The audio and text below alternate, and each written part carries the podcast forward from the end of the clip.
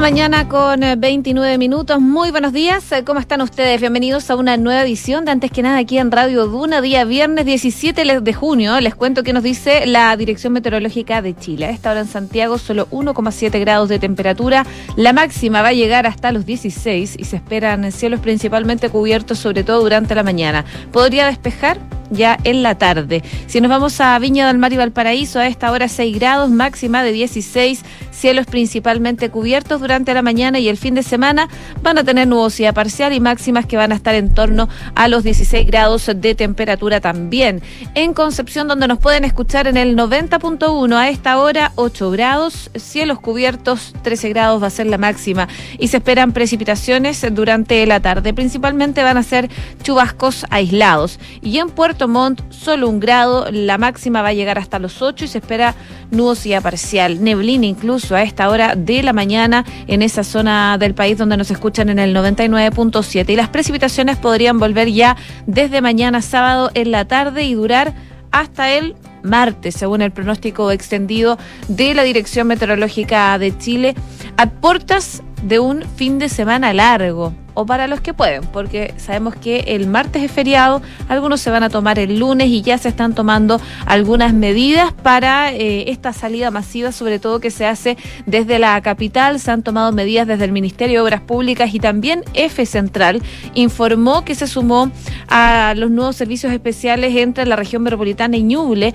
ante la alta demanda de pasajes que se proyectan también para este fin de semana. A través de un comunicado precisaron que los trenes adicionales saldrán en los siguientes horarios. Alameda Chillán, viernes 17 de junio a las 7.59 horas y Chillán Alameda el martes 21 de junio a las 5 y media de la tarde. Ambos servicios consideran eh, detenciones intermedias en las ciudades de San Carlos, Parral, Linares, Talca, Curicó, San Fernando y también Rancagua para los que les gusta andar en tren. Ya saben, eh, son parte de las medidas que se están tomando producto de este fin de semana largo para muchos, para todos, pero sí se, se va a generar un feriado intermedio eh, y se van a tomar medidas sobre todo en las carreteras para que lo tengan en consideración.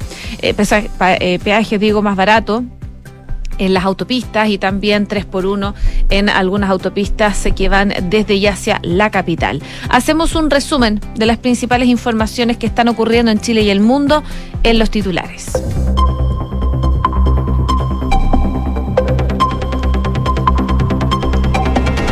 El presidente Gabriel Boric informó que retomará sus actividades presenciales tras las críticas surgidas por su ausencia, aunque el presidente informó que el jefe de Estado padecía mm, de un cuadro viroso, por lo que estaría con teletrabajo. Pasadas las 22 horas, luego de cuestionamientos que recibió desde la derecha por su ausencia, el mandatario comunicó por sus redes sociales que iba a volver hoy día a trabajar. La mesa de la Convención Constitucional revirtió su decisión de invitar a los cuatro ex mandatarios a la ceremonia del 4 de julio. La presidenta de la instancia, María Elisa Quintero, lamentó haber expuesto a los expresidentes y dice que en ningún momento existió un veto. Parlamentarios valoraron que se busque mejorar los protocolos para el estado de excepción, pero exigen mayor respaldo de las Fuerzas Armadas. La revisión fue anunciada por el subsecretario del Interior, Manuel Monsalve, luego de la polémica generada a raíz de un procedimiento en Curanilahue. La Comisión de Salud de la Cámara de Diputados citó a la ministra María Begoña Yarza para abordar la denuncia de supuestas torturas en un hospital psiquiátrico. En la oportunidad se espera que eh, un vocero del Hospital El Salvador de Valparaíso también pueda exponer sobre los hechos imputados. El último mes se registraron un alza de 297% en las atenciones respiratorias de urgencia respecto del 2021, cifra que se equiparan con la prepandemia. La cifra de cuatro últimas semanas se aproximan a las del 2018, cuando en el mismo periodo hubo 458.850 casos. La región metropolitana, Maule, Biobío y Valparaíso lideran en consultas en menores de un año. En noticias internacionales, a días del balotaje, no hubo debate presidencial entre Gustavo Petro y Rodolfo Hernández en Colombia. De hecho, la justicia les había ordenado contrarrestar sus proyectos ayer en televisión, algo que finalmente no se realizó. El Reino Unido dio luz verde a la extradición de Juliana Sánchez a Estados Unidos. La ministra británica de Interior firmó la orden para entregar al fundador de Wikileaks. Es requerido por cargos de espionaje. Y en el deporte, Golden State Warriors eh, venció a Boston y sumó el séptimo título de la historia en la NBA. El quinteto de California venció por 103 a 90 en la casa de los Celtics y logró el definitivo mm, cuarto triunfo que les dio la corona por 4 a 2 juegos. 6 de la mañana con 34 minutos. Comenzamos la mañana informados en Antes que nada con Josefina Stavrakopoulos. Bueno, y luego de que durante la jornada de ayer la mesa de la Convención Constitucional modificara por seis votos contra tres su determinación inicial y optara por extender la invitación a los expresidentes a esta ceremonia de clausura del trabajo de la Convención eh, Constitucional, del órgano redactor, la presidenta de la instancia, María Elisa Quintero, descartó que su voto en contra se debiera a una posible presencia del expresidente Sebastián Piñera en el acto que se va a realizar en el ex eh, Congreso. En ese sentido, la constituyente de movimientos sociales explicó que existen limitaciones de aforo. Y en el lugar donde se va a desarrollar la ceremonia y que en base a estas limitaciones la mesa había decidido el viernes pasado invitar solamente a autoridades en ejercicio. En ningún momento ha habido un veto, dijo ella, quiero ser muy clara con eso. Nosotros el viernes no eh, evaluamos el tema, sino que centramos solamente la invitación a autoridades en ejercicio, pensando siempre en la eh, continuidad de los poderes del Estado, sostuvo Quintero durante un punto de prensa realizado durante la reunión del, del.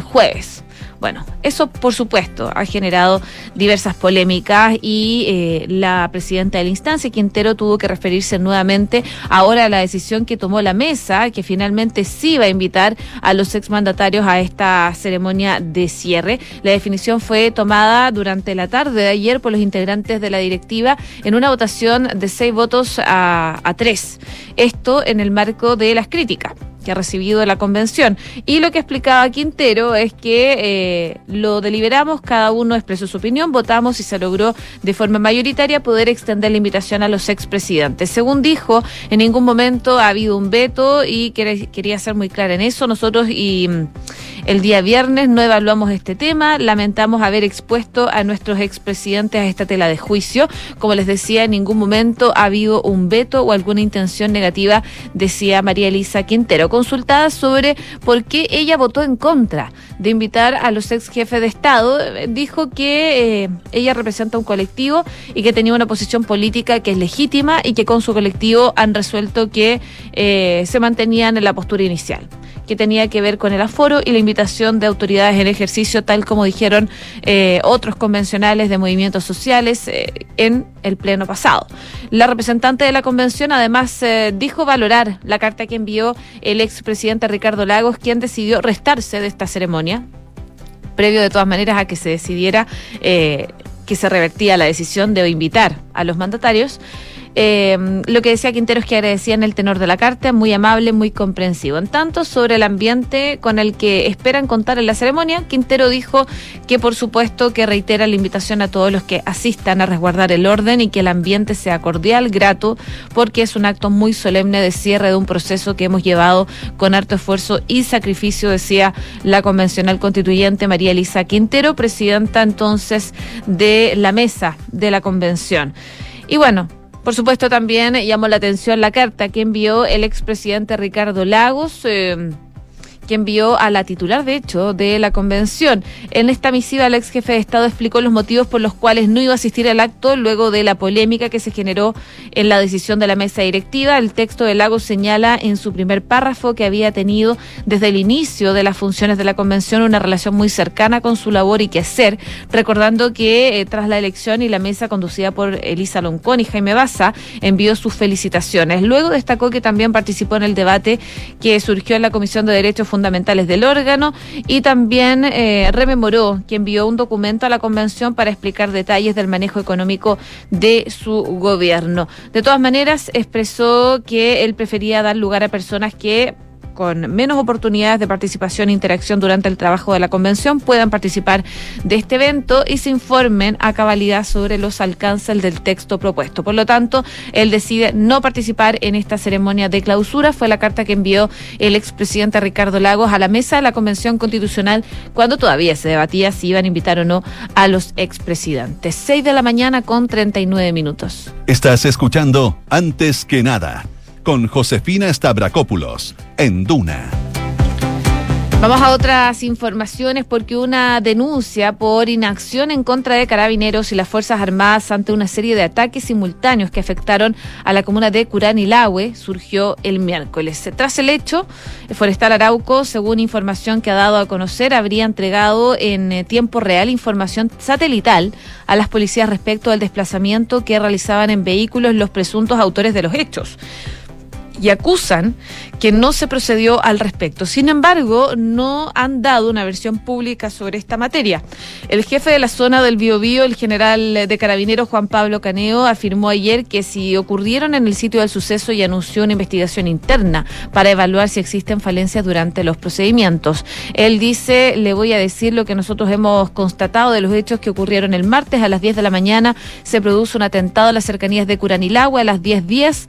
Carabineros toma conocimiento porque el afectado del robo de una camioneta concurre a la comisaría de Curanilahue. Y luego dice, Carabineros concurre al lugar y efectivamente se encuentran con la retroexcavadora, con una camioneta, etcétera, de eso de las 10 de la mañana, 10, 10. Y el fiscal, cuando se da cuenta, dispone la concurrencia de equipos del OS Nuevo, equipos del CIP y también equipos del Abocar a eso de las 12 del día. Posteriormente, Caneo explica que en las horas de la tarde, alrededor de las 12.40, eh, perdón, a las 14.20, eh, Carabineros pero ya la comisaría de Cañete recibió una llamada telefónica en la cual señala el lugar determinado que... Em, se encontraban estos vehículos que habían participado en el hecho. Sabemos que esta situación ha generado diversas reacciones. Eh, tuvo una reunión en La Moneda, eh, la ministra de Defensa, Maya Fernández, que... Eh, comentaba que más bien hay que escuchar y levantar todos los antecedentes, pero que siempre han estado a tiempos eh, con las Fuerzas Armadas y en esta ocasión sí llegaron, dice. Horas más tarde, una vez finalizada la cita, la titular de defensa volvió a referirse a la situación y reiteró que necesitan recopilar antecedentes antes de emitir una opinión. En esa línea dice que no pueden, sin eh, tener todos los antecedentes de los horarios, en qué momento y cómo se informó, expresar su opinión, decía, respecto de este tema en particular. Bueno, para evaluar si hubo alguna falencia en los procedimientos, Carabineros va a hacer, como les comentaba, una investigación interna por los ataques en Curanilahue. Y ayer, en nada personal, hablaron con la alcaldesa de la zona, Alejandra Burgos, que se refirió a la situación que se vive en la macrozona sur, especialmente en su comuna. Esto fue lo que dijo acá en Duna. Esas escuelas están tan deterioradas que es imposible hacer en esos lugares. Entonces, cuando nosotros decimos el estado de excepción con solo la fuerza y con solo em, la, seguridad que nos pueda proveer Carabineros, no es suficiente, es a eso a lo que nos referimos. Y a nosotros lo que nos gustaría es que efectivamente haya más contingente de, de fuerzas de orden y seguridad, pero sumado a eso, podamos invertir en estos sectores eh, que están eh, cada día siendo más abandonados. agua, a diferencia de lo que sucede, por ejemplo, en Cañete, con Tulmo, Tirúa, no es un territorio que esté habitado mayoritariamente por eh, comunidades mapuche. Sin embargo, sí todavía persiste mucha comunidad campesina que subsistía de la agricultura y que hoy día no lo puede hacer porque tenemos este abandono, como yo les señalaba. Entonces, lo que nosotros pedimos aparte de que efectivamente haya mayor presencia, que es algo que se puede hacer de manera más inmediata, es que en el mediano plazo podamos tener planes eh, de recuperación de estos sectores que, como les digo, si bien están habitados por pocas personas, si uno lo piensa comparado con la cantidad de población de Santiago o de las grandes ciudades, nosotros decimos sabemos que somos pocos, pero eh, efectivamente es ahí donde nosotros necesitamos poner el énfasis, porque de lo contrario, eh, la gente va a seguir migrando hacia las ciudades y eh, estamos claros de que eso solo genera mayor hacinamiento y más problemas sociales. La alcaldesa de Curarilahue que hablaba sobre el estado de excepción. De todas maneras, eh, ayer se dieron a conocer por parte del gobierno nuevas medidas que se van a adoptar para el despliegue de las herramientas constitucionales de este estado de excepción. En primer lugar, lo que detallaban desde Interior es que se va a fortalecer la labor de inteligencia para anticiparse a los hechos y por lo tanto tomar decisiones que permitan evitarlos. Y también el subsecretario del Interior explicaba que ha habido cuestionamientos respecto de los tiempos de respuesta, por lo que han instruido una revisión de los protocolos. En esa línea detallaba que el jefe de Estado Mayor Conjunto y los jefes de Defensa Nacional, em, junto con las policías, van a realizar una propuesta de mejoramiento de los protocolos para la respuesta frente a hechos de violencia. Y también señaló que desde la División de Seguridad Pública del Ministerio del Interior comprometieron en su conjunto que de aquí al lunes iban a entregar una propuesta de fortalecimiento de persecución penal. Parte entonces de las medidas que están buscando tomar desde el gobierno para mejorar de alguna forma el estado de excepción. 6 de la mañana con 45 minutos. Escuchas antes que nada con Josefina Stavrakopoulos. Duna. Y la Comisión de Salud de la Cámara de Diputados citó a la ministra María Begoña Yarza, la ministra de la cartera, para abordar, entre otros temas, una denuncia que hizo por eventuales torturas y tratos crueles e inhumanos en el Hospital Psiquiátrico El Salvador, esto en Valparaíso. La acción eh, judicial fue presentada por Yarza ante la Fiscalía de Valparaíso el 11 de marzo pasado, después de que el Ministerio de Salud... Eh, presuntamente tomase conocimiento sobre la realización de terapias electroconvulsivas sin anestesia, lo que no se ajusta a la normativa vigente. Los trabajadores del psiquiátrico expulsaron, expusieron su rechazo y a esta acusación que hizo y anunciaron un inminente paro, aludiendo a que se les está responsabilizando de la eh, una una acción de ese lugar y exigen una declaración pública de la ministra retractándose de esos dichos y que se les diga también ante el Ministerio Público. En ese contexto, el diputado Tomás eh, Lagomarcino independiente del Partido Radical, presidente de la Mesa de Salud de la Cámara Baja, se reunió con dirigentes eh, de organizaciones del hospital aludido. Y lo que él explicaba es que a lo largo y ancho del sistema de salud existen miles de médicos profesionales técnicos, trabajadores. Eh, haciendo mucho con muy poco. Y la denuncia que ha hecho la ministra de Salud no solo afecta a quienes trabajan en el Hospital El Salvador, sino también a aquellos que en todo el país dan de todo de sí. Luego dice que todos quienes han sido parte del sistema de salud y quienes hoy lo son, por supuesto, se sienten muy golpeados por esta denuncia y dice saber que el gobierno está avanzando en actos reparatorios hacia las y los trabajadores del hospital, pero por supuesto que hay materias pendientes, las cuales... Eh, las han enumerado los dirigentes del hospital y que pretende el parlamentario ser un canal de comunicación para que estos puntos sean resueltos. En esa línea, entonces, el parlamentario informó que la comisión han acordado invitar de manera presencial a la ministra Yarza para que pueda conversar puntos del sector en materia de la pandemia, de la infraestructura, de la vacunación, pero además sumar la problemática de este hospital. Además, informó que van a abordar la posibilidad de que un vocero del recinto también pueda dar su relato de los hechos ante esta instancia. Según eh, lo que se explicaba es que la, salud mental psiquiátrica ha sido ampliamente estigmatizada en nuestro país y lo que se ha hecho por parte de la ministra viene a profundizar esta estigmatización, eh, decía el parlamentario. El diputado acusó a los mismos funcionarios que han tenido que conversar esto con sus núcleos familiares, han tenido que tapar los logos de los vehículos. Muchos pacientes ahora tienen temor de llegar a este centro de salud producto de lo que ha dicho la ministra y en ese sentido ha hecho un daño a irreparable finalmente a ese centro asistencial. Eh, parte entonces de lo que se va a ver durante los próximos días, a esta citación que le hacen a la ministra de Salud, a la Comisión de Salud de la Cámara de Diputados para abordar estas supuestas torturas en el hospital psiquiátrico. En la oportunidad se espera que un vocero del Hospital El Salvador de Valparaíso también pueda exponer sobre los hechos imputados. 6 de la mañana con 48 minutos. Estás en Antes que nada con Josefina Stavrakopoulos. Duna 89.7. Y en temas relacionados a la salud, por supuesto, preocupa la red asistencial. Las atenciones respiratorias de urgencia en el último mes van al alza. Han tenido un alza de 297% respecto del 2021 y las cifras se equiparan ya a la prepandemia. Según las palabras que tenía el subsecretario de redes asistenciales, Fernando Araos, dice, nosotros veníamos planificando de que iba a venir algún brote de enfermedades respiratorias este año y se dio. y fue con anterioridad. La frase del subsecretario grafica exactamente el escenario que hoy enfrenta el país respecto al virus invernal.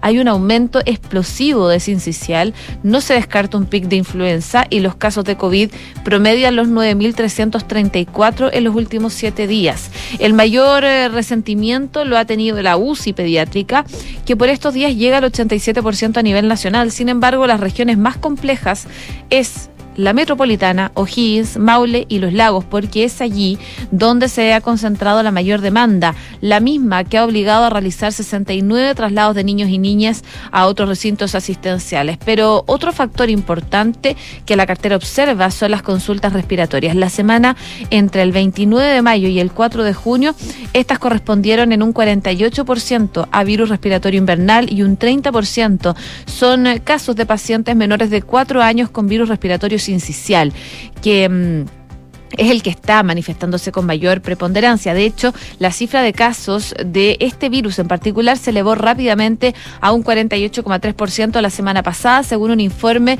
de circulación de virus respiratorios del Instituto de Salud Pública. El informe semanal de atención y hospitalizaciones de urgencia del DEIS también arroja otros datos que son preocupantes. Desde la semana mm, epidemiológica del 10 se viene evidenciando un alza en los indicadores. Eh, si esa semana el 12,58% de los consultados totales era por causas respiratorias, esta última semana llega al 33,31% a nivel nacional. 6 de la mañana con 50 minutos. Estás escuchando Antes que nada con Josefina Stavrakopoulos en Duna. En noticias internacionales, por supuesto, muy atentos a lo que vaya a pasar con eh, las elecciones en Colombia. Se va a realizar el balotaje este fin de semana y no hubo debate presidencial en la previa, algo que se hace saber. Eh, por supuesto, durante las últimas horas.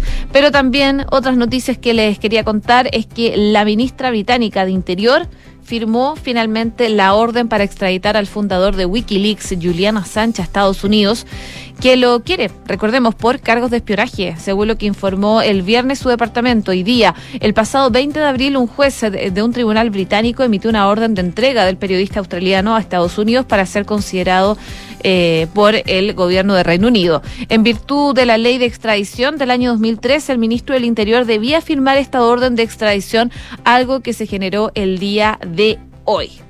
Bueno, el portavoz oficial dice que en este caso las Cortes británicas no han encontrado que el proceso de extradición de Assange sea opresivo, injusto o supone un abuso del proceso. Tampoco han hallado que la extradición sea incompatible con sus derechos humanos como el derecho a un juicio justo y a la libertad de expresión y que mientras esté en Estados Unidos vaya a ser tratado de manera apropiada como lo referido a su salud. La justicia estadounidense, recordemos, reclama a Assange para procesarlo por 18 delitos de espionaje e intrusión informática por las revelaciones que hizo en su momento en un portal eh, y que puede acarrear hasta 175 años de cárcel. La decisión de la ministra británica puede ser recurrida de todas formas por las partes, pero solo si el Tribunal Superior lo autoriza. Además, la defensa tendría en última instancia la opción de recurrir ante el Tribunal Europeo de Derechos Humanos. Por su parte, Wikileaks denunció un día negro para la libertad de prensa después de que la ministra británica de Interior firmara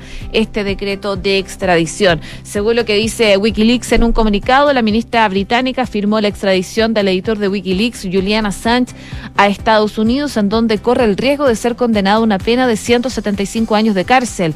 Un día negro, dice, para la libertad de prensa y para la democracia británica. Se va a recurrir a la decisión, decían desde eh, esta instancia. Y también contarles de noticias de último minuto. La Comisión Europea propuso otorgar a Ucrania el estatus de candidato para ingresar a la Unión Europea. En su dictamen fija una serie de condiciones que serán la base del debate de los líderes del viejo continente ya la próxima semana. Así que buena noticia para Ucrania que estaba buscando esta decisión. Eh, por ejemplo, el canciller Olaf Scholz, que estuvo en Kiev hace algunas horas atrás, afirmó que iba a apoyar esta decisión de eh, darle a Ucrania el estatus de país candidato a la adhesión de la Unión Europea tras reunirse en Kiev con el presidente Volodymyr Zelensky. Francia enviará a Ucrania otros seis cañones pesados eh, que se sumarán a los 12 que ya han enviado para hacer frente a esta invasión rusa. 6 de la mañana con 54 minutos. Cifras, mercados, empresas. Las principales noticias económicas están en Antes que nada.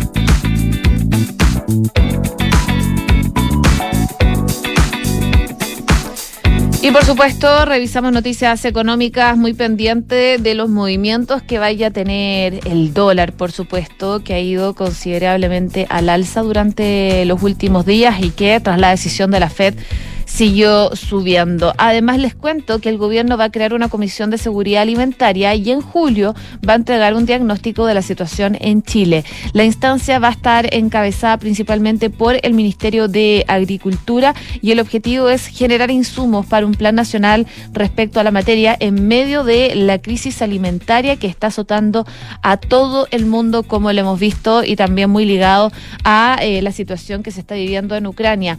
Esta comisión espera entregar, como les comentaba, en julio un diagnóstico de la situación alimentaria acá en Chile para luego, en base a ello, eh, definir un plan nacional de seguridad y soberanía alimentaria. La crisis climática, el impacto sobre la cadena logística global producto del COVID, la guerra en Ucrania, son algunos de los puntos que están poniendo en jaque esta capacidad del mundo para abastecerse de productos básicos, a lo que se suma eh, la inflación que la hemos visto al alza también, y amenazas de recesión mundial. Eh, que por supuesto están muy latentes. En Chile, a mayo del 2022, la inflación en términos anuales alcanzó el 11,5%, el mayor nivel en 28 años. Y las expectativas son que el dato escale a 13% en el tercer trimestre. Además, los precios de los fertilizantes han aumentado en un 30% este año, luego de una escalada de un 80% en 2021. Por eso, entonces, la preocupación y las medidas que buscan tomar desde el Ministerio de Agricultura. 6 de la mañana con 56 minutos.